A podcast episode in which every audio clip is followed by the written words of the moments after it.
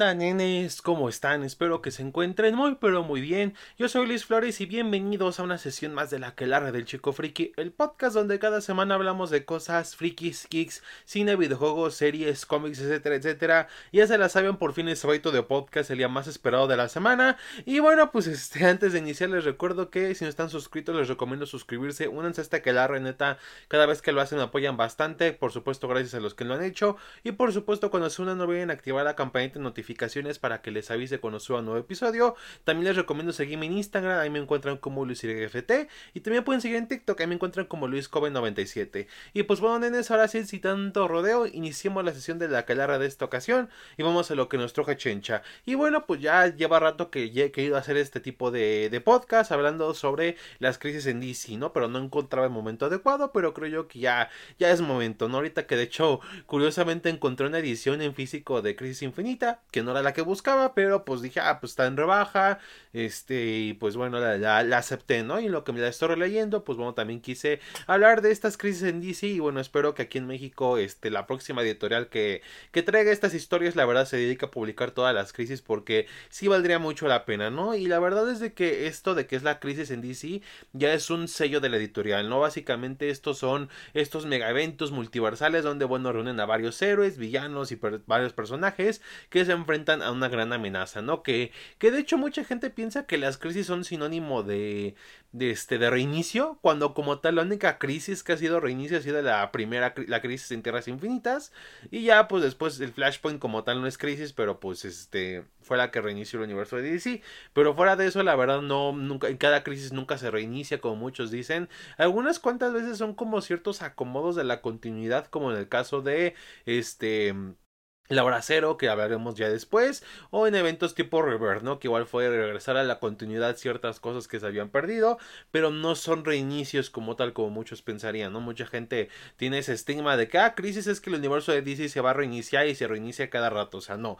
O sea, sí fue un meme durante un buen tiempo en internet, pero la verdad es de que mm, nada tan alejado de la realidad, o sea, no, no es así la cosa, ¿no? Este, pero bueno, vamos a hablar de esto, ¿no? Y es que, pues, ¿cuáles son los orígenes de las crisis en DC? Y bueno, para eso tenemos que remontarnos, de hecho, hacia muchos años atrás. Ah, por cierto, antes de iniciar bien esto, este, les quiero recordar que esto será la primera parte, donde hablaré de las crisis en tierras infinitas, ¿no? La segunda hablaré del acero, la tercera hablaré de la crisis infinita, la cuarta de la crisis final, y no sé si tengo una quinta parte con la Dark Crisis, la de crisis oscura, que es la más reciente, porque es una crisis, aparte que es muy reciente, la verdad sus, sus consecuencias todavía no son vistas al 100%. Digo, tuvimos eventos como eh, Nights of Terror que estuvo de hueva o Lazarus Planet que estuvo más o menos, pero la verdad es de que ahora sí que las consecuencias verdaderas de, este, de esta crisis pues se están viniendo con eh, esta etapa que es Down of the DC, o sea, el, amanecer de DC. Entonces, este, apenas muchos títulos están publicando, si máximo los títulos llevarán cinco números. Entonces, este, no, no sé si hablar de ellos, si quieren que lo haga adelante, pero este, no, no es algo seguro. Si, si ustedes piden que lo haga, yo sí lo hago. Pero si no, pues a lo mejor tal vez sí no. Lo estaré pensando muy profundamente. Pero bueno, ahora sí hablemos de los antecedentes de por qué se dan estos eventos en DC, ¿no? Y para eso nos tenemos que regresar, de hecho, hacia el inicio de la publicación de DC, ¿no? Con los cómics de la Edad de Oro, ¿no? Que ya mencionó antes, pero la Edad de Oro fueron todos estos cómics que nacieron a inicios de la Segunda Guerra Mundial y hasta su final, ¿no? Básicamente de eso se compone la Edad de Oro. Y aquí en DC tuvimos nacimiento de personajes como Superman, Batman, Wonder Woman, eh, equipos como la Sociedad de la Justicia, las primeras versiones de Flash Green Lantern, este, Hourman, este varios de estos, varios de estos personajes, bueno, nacieron en este Doctor Fate y todos ellos nacieron durante la Edad de Oro, ¿no? Y la verdad, pues bueno, este fue una este, etapa de los cómics pues bastante sencilla, que era, pues más que nada era pues pura propaganda americana, de la verdad, historias muy básicas, pero que sí tuvieron su bastante éxito y que terminó, pues bueno, ya cuando los cómics de superhéroes perdieron interés, la gente se empezó a interesar en otro tipo de cosas y solamente sobrevivieron Superman, Batman y Wonder Woman, ¿no? Entonces, llega después la Edad de Plata, que será como a mediados de los 50, donde dicen, ¿sabes qué? Vamos a relanzar estos personajes que, bueno, no hemos este, aprovechado, ¿no? Pero aquí sí hay diferencias, por ejemplo, en este caso, en vez de que son equipo de superhéroes como la Sociedad de la Justicia, es la Liga de la Justicia de América, eh, Green Lantern ya no era este este tipo que tenía un anillo mágico con debilidad a la madera, sino que era un policía espacial que tenía su anillo que era constructos de energía por fuerza de voluntad, y lo mismo con Flash, que era un Flash diferente, o sea, querían hacer otras cosas, ¿no? Y hasta ahí todo iba bien, hasta que, bueno, pues este, sale una historia llamada eh, Flash en dos tierras, que de hecho mencioné cuando hablé de la historia de Flash hace unos meses, donde, bueno, se encuentran el Flash J. Garrick y el Flash Barry Allen, que de hecho en los cómics de Barry Allen, este de Flash de Jay Garrick era este era un personaje de cómics que leía y que de hecho por eso se pone Flash por los cómics de Flash, ¿no? Este medio como referencia a la edad de, de, oro de los cómics y hasta ahí quedó, ¿no? Pero aquí se demuestra que de hecho hay tierras paralelas, en este caso es Tierra 1 donde se están viviendo los acontecimientos actuales de Edad de Plata y Tierra 2 donde se ve los, lo, de, lo de la Edad de Oro, ¿no? Que de hecho comparten tanto a Superman, Batman y Wonder Woman, nada más que en DC establecieron de que lo que hicieron Batman, Superman y Wonder Woman en la Edad de Oro se quedó en Tierra 2 y lo que estaban haciendo en la actualidad se quedó en Tierra 1, ¿no? Y así inició como esta onda del multiverso en DC. Pero pues bueno, prácticamente cuando vieron el éxito de fue eh, esta historia de, Flash en dos mundos, pues bueno, decidieron aprovecharla mucho más, ¿no? De ahí sacaron este dichosas, ahora sí, las crisis, ¿no? Que antes de que fueran estos mega eventos eran simplemente pequeñas historias que eran crossovers, ¿no? En este caso estuvo Crisis en Tierra en Tierra 1, si no mal recuerdo, donde de hecho es cuando el resto de la Liga de la Justicia descubre este a los demás, este, a los de la Tierra 2 y tienen ahí aventuras y eso, ¿no? La verdad sí fue un éxito completamente en ventas. Llegamos a Crisis en Tierra 3, donde de hecho es la tierra del sindicato del crimen, donde en vez de héroes son villanos y ahí se dan personajes como Ultraman, Power Ring, Superwoman, este, y todos los, este, Johnny Quick, todas esas contrapartes malas de los héroes, ¿no? Y no solamente se quedó en eso, sino que también, pues bueno, al final del día, por cuestiones de compras de diferentes editoriales, como Fawcett Comics, este, también, este, Fawcett, Fawcett Comics, este, la editorial Quality, este, este, mm, varias de estas, este, Charlton Comics y todos esos, varias de estas editoriales que fue comprando DC, pues bueno, ahí también se fueron haciendo diferentes universos. Y bueno, ya que iban haciendo estos diferentes universos, cada, digamos, editorial que adquirían, pues bueno, tenía que ver con los, este o cada este pues cada personaje que tenían era un diferente multiverso, ¿no? En este caso teníamos Tierra S, por ejemplo, que era la tierra del Capitán Marvel, o sea, los que eran este la familia Shazam, que venían por parte de de Fawcett Comics, porque muchos de estos personajes que ahora son de DC no eran originalmente de DC, eran de otras editoriales. Entonces ahí estaba Shazam. Y de hecho, pues bueno, a Shazam, bueno, Capitán Marvel, como siempre se le conoció durante muchos años, se era, digámoslo así, el Superman de esa tierra, o sea, el Superman de Tierra S. Era como esa versión del personaje. Y la familia de la Shazam Family era como la liga de esa, de esa tierra. Estaba también la Tierra X, donde estaban los Freedom Fighters, que era de la editorial Quality, donde, bueno, pues este... Eh, este eran este personajes que eran que el tío Sam y todo esto, ¿no? Que eran este personajes medio oscurones por ahí en DC, pero que en momentos tienen cierta importancia, ¿no? Este y por también teníamos otra tierra que esta sí no me acuerdo, creo que era Tierra 5 si no mal recuerdo, y si me, si me corrigen, me gustaría en los comentarios que me lo dejaran. Donde teníamos este, la tierra de este de lo que eran Blue Bill, este Peacemaker, eh, The Question, este Capitán Atom y todos ellos que eran de la editorial este esta, ah, le acaba de decir este eh, Charlton Comics, de, Charlton Comics, que igual había adquirido DC, ¿no? Y así estaba durante años, y de hecho, pues básicamente, inclusive para, este, si había errores de continuidad o algo así, la editorial le decían, ah, esto es que fue en el multiverso, fue en otra tierra, ¿no? Así que siempre era el pretexto, pero poco a poco se fue complicando esto y fue por dos razones. Uno, la verdad, el público le costaba trabajo seguir como esta línea de que los diferentes mundos y eso, y dos, es que fuera de estos crossovers no aprovechaban a muchos personajes por ejemplo, sí salieron los personajes de Tierra 2, pero fuera de esos crossovers que tenían con la Liga de la Justicia, no aprovechaban ni al Green Lantern original, ni al Flash original, ni a Doctor Fate y todos esos, ¿no? Lo mismo con los de la Tierra S, no, aprovechaban mucho al Capitán Marvel y a todos este, los demás personajes, ni a los de Charlton Comics, ni tampoco a los Freedom Fighters, o sea, no aprovechaban al 100% porque solamente los usaban en estos crossovers, entonces dijeron, ah, pues ¿qué hacemos? Y originalmente le habían encargado al guionista Marvel y a este, Len Wein, este, le habían propuesto a Dick Giordano, que en ese momento era el, el vicepresidente de DC Comics, este, realizar algo llamado la historia del, del universo DC, donde pues hablaría de todas estas este, cosas del multiverso para poder aprovechar todas estas cosas y hacerlo una continuidad mucho más concisa, ¿no? Pero luego, pues entre pláticas y todo eso, al final se fue transformando en un mega evento que sería conocido como la crisis en tierras infinitas, que este, este fue el mega evento que salió por ahí del año 85, sí, de hecho salió a partir de abril del 85 y terminó hasta marzo del 86, constando de 12 cómics, siendo un mega evento que prometía ser muy diferente a cualquier otro, de hecho por ahí también este, salió el evento de... Eh, de lo que fue Circuit Wars en Marvel, que también era como este mega evento para la editorial, pero el DC no solamente buscaba este ver cuántos personajes podían meter, sino en verdad hacer esta reestructuración, ¿no? Que de hecho buscaban ahora sí reiniciar el universo de DC con este evento para tener ya una continuidad mucho mejor armada y al mismo tiempo poder aprovechar todos los personajes que ahí tenían. De hecho, como dato curioso, los de la editorial Charlton, a lo mejor muchos ya se sabrán esto, pero eran esto, originalmente cuando iba a salir el cómic de Watchmen, iban a ser usados, de hecho, estos personajes, ¿no? De hecho, por ahí, este, Night Owl, si no me recuerdo, era Blue Bill, este, de Comedian era Peacemaker, este, aunque originalmente iba a ser un personaje llamado The Shield, pero por cuestiones de derechos con otras personas, se iba a utilizar a Peacemaker, Capitán Atom era, este, Doctor Manhattan, y así, ¿no? Cada de estos personajes de esta editorial iban a ser, este, los personajes que vemos en el cómic, pero, pues, de hecho, le dijo, al DC le dijo a Alan Moore, oye, tenemos otros planes para estos personajes, así que mejor, pues, invéntate tu historia, ¿no? Que en parte que bueno, porque así dieron origen a una de las mejores historias de superhéroes, que bueno, ya será historia para otra ocasión, ¿no? Pero bueno, así que les armaron todo esto, agarraron al escritor Mal Wolfman y, a George, y el dibujante George Pérez, que la verdad eran la dupla mejor, este que tenía DC en cuestión de cómics, ya que bueno, en el podcast pasado hablamos de ello, que eran los que estaban escribiendo Teen Titans y Teen Titans en ese momento eran de los cómics más exitosos de la editorial. Entonces le dijeron, ¿saben qué?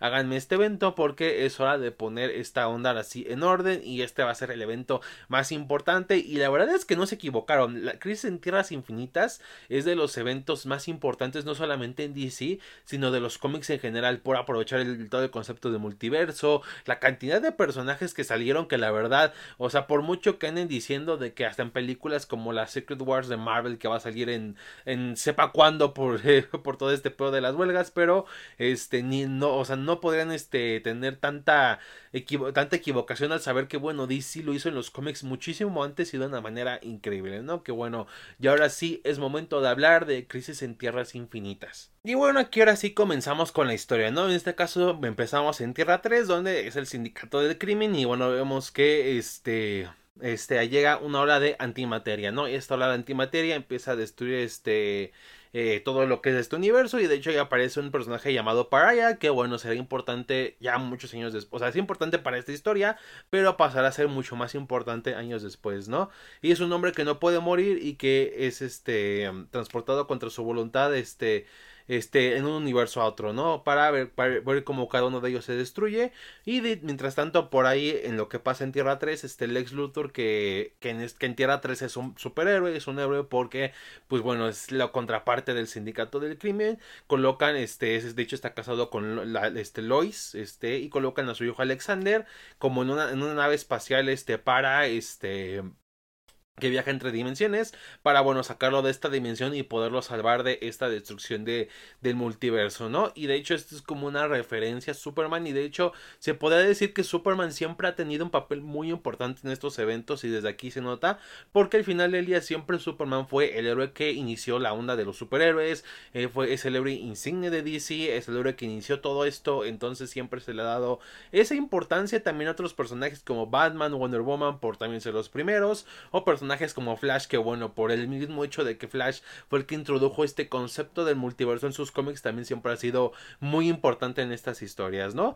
Y de ahí esta la destrucción es vista por un ser llamado el monitor, ¿no? Que digámoslo así, este, los monitores son como los guardianes de cada universo de DC, pero en este caso solamente había uno, ¿no? Que estaba checando todo el multiverso y se estaba dando cuenta de que todo lo que estaba pasando y le pide a su ayudante el águila que este este intentan este que ayude a detenerlo pero no pueden detener esta ola de antimateria este Tras esto, pues bueno, Laila se transforma en Harbinger, que es un personaje igual de DC, y divide su ser en muchas partes y comienza a reunir diferentes personajes del multiverso, ¿no? De tanto héroes como villanos, desde este Solovar, Dawnstar, Firebrand, este Blue Bill, Arion, el psicopirata, que él será, él, él, será un poco importante en futuras historias, sobre todo en Crisis Infinita, este Firestorm, Killer Frost, este eh, Superman de Tierra 2, este Obsidian, que es el hijo del Linterna Verde original, este Linterna Verde John Stewart, este Simon, Doctor Polaris,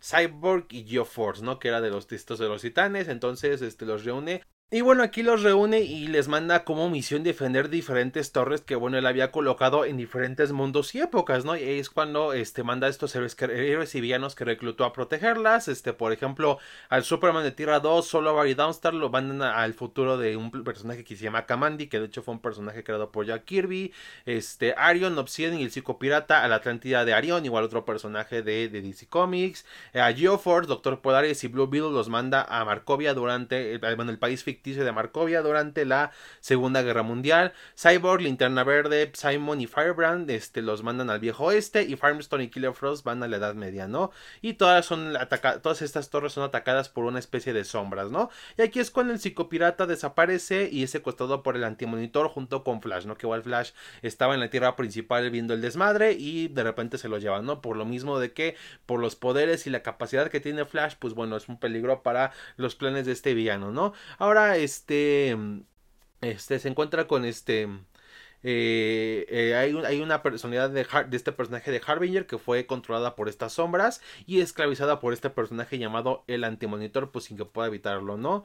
Este, que espera poder matar al monitor sin, este, para que, bueno, pues este eh, para poder este, seguir consumiendo estas tierras, ¿no? Y este personaje, el antimonitor, básicamente es, un, alguien que se creó, bueno, hay un universo en DC que se llama el universo antimateria, que no es como tal, no forma parte del multiverso, sino que ya es otra cosa aparte, que es como una versión negativa del universo, de, nuestro universo principal, y bueno, en esta, este, en esta versión, pues bueno, básicamente hace miles de años, cuando se creó el Big Bang, un personaje llamado Crona, que es uno de los guardianes del del universo, que son los que se convierten en los este, líderes de los Green Lantern, pues bueno, uno de ellos dijo, ah, pues quiero ver el origen del, universo en sí, y pues bueno, al hacer este experimento fue de hecho que creó, un, que es, creó este universo alterno, que es el universo antimateria, que de hecho es donde vienen los, este, el anillo que usa Sinestro en los cómics originales, es de hecho de este universo, que es este de Quarth, que es el mundo, este, lo contrario a agua y todo esto en este universo, y bueno, de esta ola de antimateria que él crea, bueno, crea al antimonitor, ¿no? Que busca ya después destruir estos, este, estos mundos y este... Eh, eh, eh, el monitor, este, por un, mientras tanto el monitor, el, monitor bueno, rescata a Alex Luthor de la Tierra, este, de la Tierra 3, bueno, a Alexander Luthor, y este, y al hacer, al rescatarlo pasa por muchos procesos que bueno, hace que crezca y ya se convierta en un adulto, ¿no? Este, el mundo que y también todo lo que es esta onda de antimateria, pues bueno, empieza a seguir destruyendo tierras y este, aparece en Tierra 1, Tierra 2, este, en Tierra 6, este, y ahí en Tierra 6 es donde llega Paraya y salva a uno de los habitantes que es Lady Quark, ¿no? ahí es cuando el monitor para contrarrestar esto crea una nueva Doctora Luz, este, porque pues bueno, lleva un personaje llamado Doctor Light, pero él crea esta Doctora Luz y ahí recibe la llegada de Paraya, ¿no? Este que lo este que digámoslo así que la doctora luz es una forma de este de resistir la antimateria no pero en ese este, entonces llega la Harbinger este mala la que es controlada por este la parte de Harbinger que es controlada por el antimonitor y logra asesinar al monitor no este sin embargo pues bueno el monitor dice ah pues ya sabía que ocurría y aquí es cuando tenía preparada varias cosas este tras para su muerte. Y ahí crea un universo provisional no un universo donde puedan llegar todos estos este que contendría todas las tierras en su interior, o sea, donde pueden llegar los sobrevivientes de estas tierras. Y a estas se les suman las de Tierra 3, más Tierra S, Tierra X y Tierra 4, ¿no? Este, ahí Harbinger, Luthor y Paraya se reúnen con los, este, reúnen a los dos Superman, al de Tierra 2 y al de Tierra 1, al Capitán Marvel, este, que es este Shazam, al tío Sam, que es el de los Freedom Fighters, a Blue Bill, que este eh, como representantes de las cinco tierras y a Lady Quark, este, que bueno, que ya es una tierra ya destruida, ¿no? Y ahí les explica pues el origen de la crisis, este Y bueno, aquí mismo también se nos revela que el culpable de esto fue Paraya, este personaje que estaba viajando en diferentes este, universo universo, porque bueno, él quiso hacer lo mismo que Corona, no ver el origen del universo, y al hacerlo despertó al antimonitor, porque el antimonitor, este, haz de cuenta, hace varios, de cuenta, hace varios años, el monitor y el antimonitor, pues bueno, fueron creados a la par cuando Corona hizo este experimento, y después, bueno, se enfrentaron, ¿no? Pero obviamente el monitor ganó, y bueno, se derrotaron mutuamente y ambos perdieron, ¿no? Aunque se puede decir que el que terminó más perjudicado fue el antimonitor, ¿no? Por lo que, bueno, para ella al hacer replicar el mismo este, experimento que hizo Krona en el pasado, pues sin querer traer de regreso al antimonitor, digo, también ayuda a que traer de regreso al monitor, pero pues bueno, el antimonitor desata su furia este, en todo esto y bueno, sigue consumiendo todos los multiversos positivos, ¿no? Que eran, este, que pues son las tierras que conocemos, ¿no? Hasta que, bueno, quedan cinco y de aquí es cuando, este, se ronan y reclutan diferentes héroes para hacerle frente, ¿no? Y atacar a las armas del antimonitor que están, están, están haciendo esta ola de antimateria para atacar a los diferentes universos. Este, de ahí se agarran personajes como obviamente los dos Superman, la Mujer Maravilla, la de Tierra 1, Supergirl, Firestorm, el detective marciano, Capitán Marvel, Lady Quark, Capitán Atom, Ray, Jade, Linterna Verde de Tierra 2, este Alan Scott, Monel, este Wildfire y la nueva Doctora Light, ¿no? Y entra el universo negativo para destruir las máquinas del pero en el proceso muere Supergirl, ¿no? Que esto fue hecho a propósito porque el plan era de hacer con este nuevo universo a Superman el último hijo de Krypton. O sea, literalmente que fuera el último hijo de Krypton, por lo que bueno terminaría muriendo Supergirl. Digo, ya después técnicamente harían de que en el nuevo universo de que no era este que Supergirl no era kryptoniana, luego de que sí, o sea, sermón desmadre, pero bueno, al final del día pues este en ese momento era la idea, ¿no? Lo cual pues siempre nunca le nunca le encontré sentido porque siempre se dio a entender que el último hijo de Krypton era porque era el último bebé de Krypton, o sea, porque ya los, era el único niño como tal que salió de Krypton y los demás supervivientes como Zod, Supergirl y todos ellos pues ya eran otra cosa, ¿no? Pero bueno, aquí ser eso DC. Y pues de hecho esto dio pie a uno de los momentos más impactantes de los cómics, así como también una de las portadas más este icónicas de esta este de esta de esta historia, ¿no? Que es donde vemos a Superman cargando el cadáver de Supergirl. Y de ahí este pues bueno, en ese momento también em, que está sucediendo todo esto, este Flash se logra liberar y agarra a, con, este, con su velocidad al psicopirata y van pasando por los rayos del monitor para que, bueno, el poder del psicopirata es básicamente cambiar las emociones, ¿no? Entonces lo que hace es cambiar, digámoslo así, las emociones de estos rayos, se podría decir, para que ataque al, antimonitor y esto le permite a Flash mantenerlo ocupado para destruir su cañón de antimateria que estaba construyendo, que con este cañón iba a destruir completamente con un solo disparo todos los universos que faltaban, ¿no?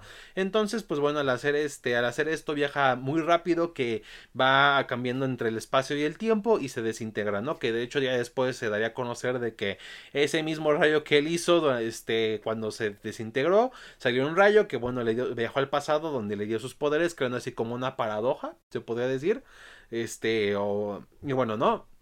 Y bueno, muchos pensaban que el monitor, antimonitor ya estaba derrotado, por lo que Brainiac y Lex Luthor, los de la Tierra 1, este, dicen, ah, pues vamos a invadir los universos que restan, ¿no? Y pues ahí se enfrentan con los héroes, pero llega el espectro, ¿no? Que es la mano derecha de Dios, y dice, oye, pues el antimonitor sigue vivo y nos va a cargar la chingada, este... Y lo que está haciendo el antimonitor es que va a buscar destruir la realidad al inicio del tiempo, viajará en el tiempo para destruir el Big Bang y de que así los universos no se creen, y pues bueno, este... Mm, eh, por un lado, manda a los supervillanos a viajar a Oa, pero en el pasado, cuando, para evitar que Crona haga este experimento que cree el universo antimateria, y los héroes viajan, este, se quedan para, bueno, este, este, enfrentarse al antimonitor, este, ya en el presente, ¿no? Ahí el espectro, este, inicia un combate directo contra el antimonitor, que llega hasta el Big Bang, y bueno, pues ahí es cuando, este, da origen al no multiverso, aquí es cuando completamente el multiverso de DC se cierra, y bueno, pues este, se da, este, origen al único universo que iba a ser el universo nuevo de DC, ¿no? Este, que este universo pues combinaba cosas de, las diferentes tierras, que personajes como Blue Bill y Peacemaker se quedaban en esa tierra, eh, Tierra 2 era en realidad el pasado de esa tierra, y personajes como Superman o Robin de Tierra 2, pues bueno, se convierten en paradojas y este, no, ya que como tal nunca existieron en esta tierra, porque sus lugares son tomados por los Superman y Robin originales, ¿no?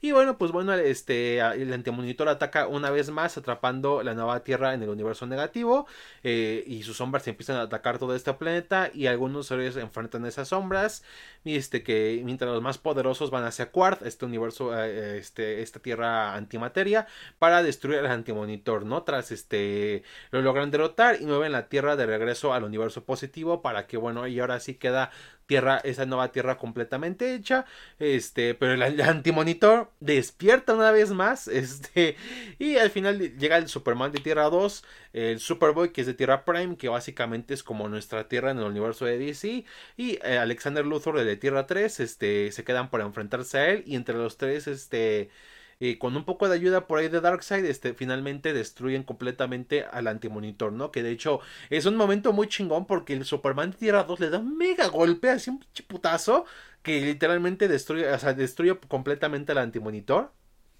Y la verdad es un gran momento de los cómics. Este, y bueno, ahí es cuando pues, logran ahora sí acabarlo, ¿no?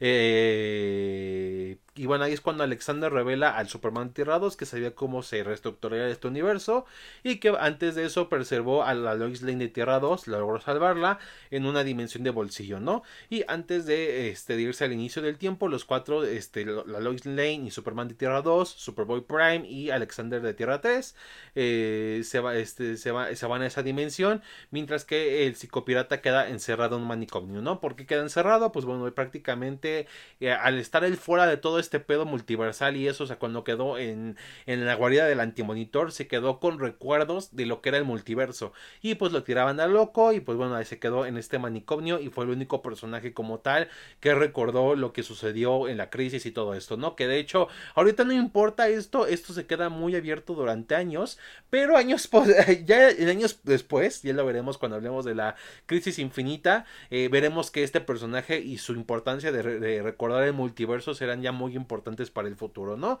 Y pues así termina esta historia, este... Eh, de hecho, como dato curioso, en los cómics de Animal Man, este, este se reencuentra con el psicopirata que, bueno, sigue delirando de la existencia del multiverso, ¿no? Y hasta aquí queda todo. Y bueno, básicamente se crea esta nueva tierra, el multiverso ya no existe y esto da pie a nuevas historias. Digo, no cambió completamente porque historias como las de Flash o las de los Teen Titans este, se quedaron este, casi intactas. Por ejemplo, Teen Titans porque eran el título más vendido. Y Flash por, bueno, pues porque querían hacer Wally West el nuevo Flash. Entonces este, dieron pie a que Wally West dejara de ser Kid Flash y fuera Flash, ¿no? Que eso ya lo hablé cuando pues, hablé de la historia de Flash.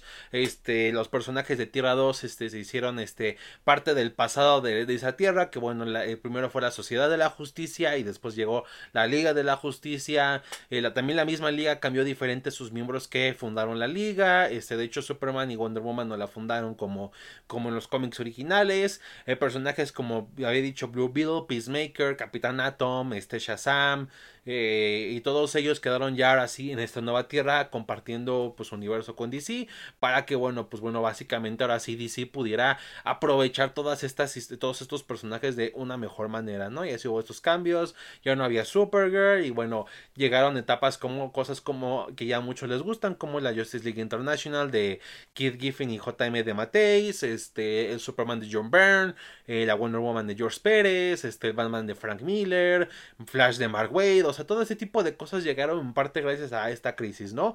Y la verdad, pues bueno, sí fue una gran, este, un gran cambio de, de perspectiva y bueno, les ayudó mucho porque muchas de estas historias que mencioné son ya muy icónicas en este universo, tanto así que literalmente mucha gente, este universo que es el post-crisis, como muchos le dicen, es como de las mejores partes de, de lo que ha publicado DC, ¿no? Y no es para menos porque bueno, aquí se ya, ya la industria del cómic había cambiado, se buscaba hacer otro enfoque más, un poco más adulto en las más las historias y así haciendo personajes mucho más completos, con villanos mucho más interesantes, con tramas que la verdad si fueran mucho más desafiantes, o sea, cambiaron muy, muy por completo lo que era este la perspectiva con estos cómics, ¿no?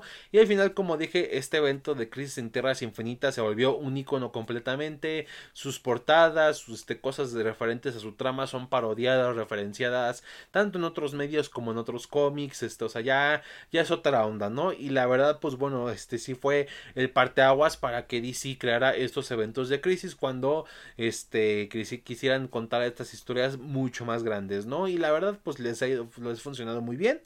Este, y bueno, veremos ya en las demás historias de crisis que tanto han afectado estas o no.